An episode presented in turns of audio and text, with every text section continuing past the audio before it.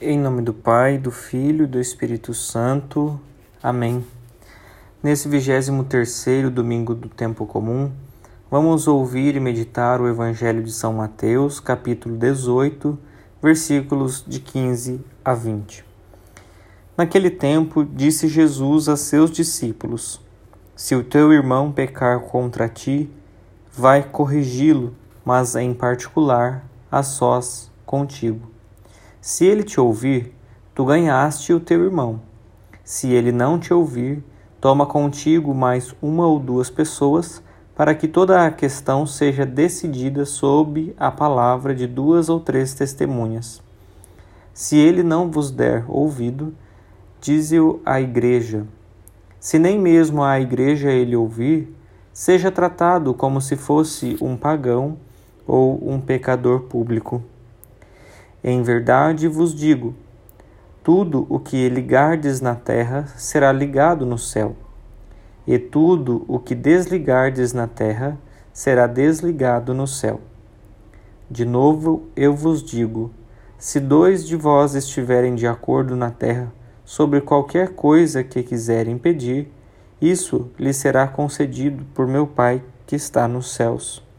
Pois onde dois ou três estiverem reunidos em meu nome, eu estou aí no meio deles. Palavra da salvação. Glória a vós, Senhor.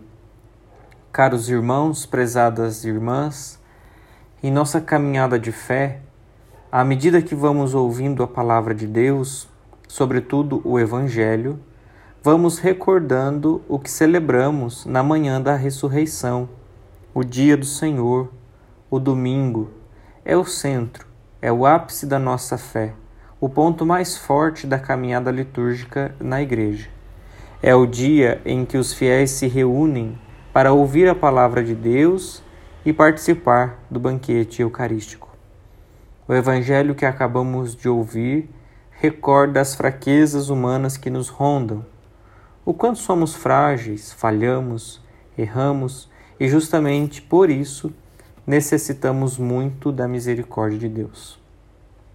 Na vida de comunidade, no contato e no relacionamento com outras pessoas, dadas as diferenças que cada um de nós possuímos em razão da nossa formação, dos diversos pontos de vista e gostos, essa convivência pode ser marcada por contrastes e divergências. Mas conforme o evangelho desse domingo nos ensina, não é por isso que as desavenças devem é, nos separar, nos desunir, ser motivos de contenda e desentendimentos. Pelo contrário, o Evangelho nos ensina a darmos passos com maturidade para superar as diferenças, ou seja, através da correção fraterna que Jesus nos propõe isto quer mostrar o respeito que devemos ter para com o outro, para com o bom nome do irmão, o zelo pela sua dignidade. O falar a sós indica a possibilidade de a pessoa poder fazer a sua defesa, explicar suas ações. O objetivo é ganhar o irmão.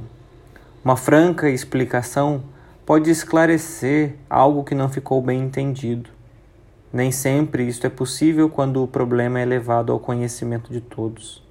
Essa correção deve ser feita sempre com amor, com discernimento, com caridade fraterna, porque próprio Cristo nos lembra no Evangelho que Ele está no meio de nós.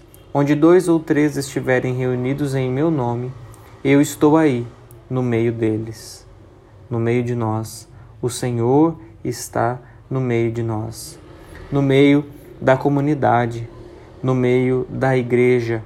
Por isso, nós precisamos ter em mente, muito claro, que a igreja é uma comunidade de amor.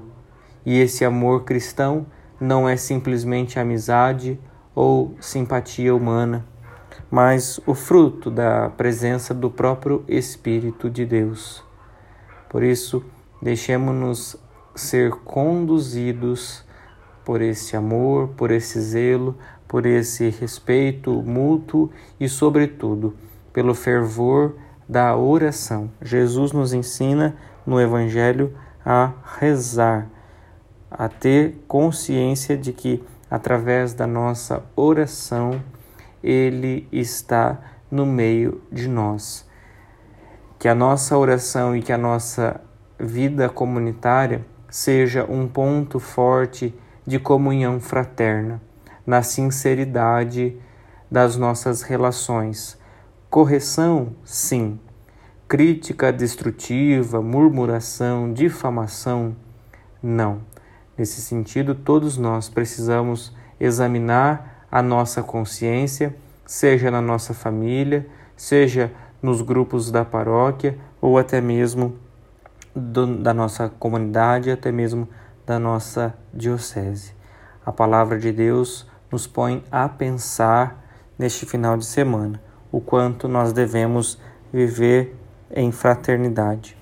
Um abençoado domingo a todos, que o Senhor nos ajude, pela intercessão da Virgem Maria, Mãe de Deus, e através da nossa oração, que a nossa relação com Ele e com os nossos irmãos de comunidade seja cada vez mais afetuosa e constante.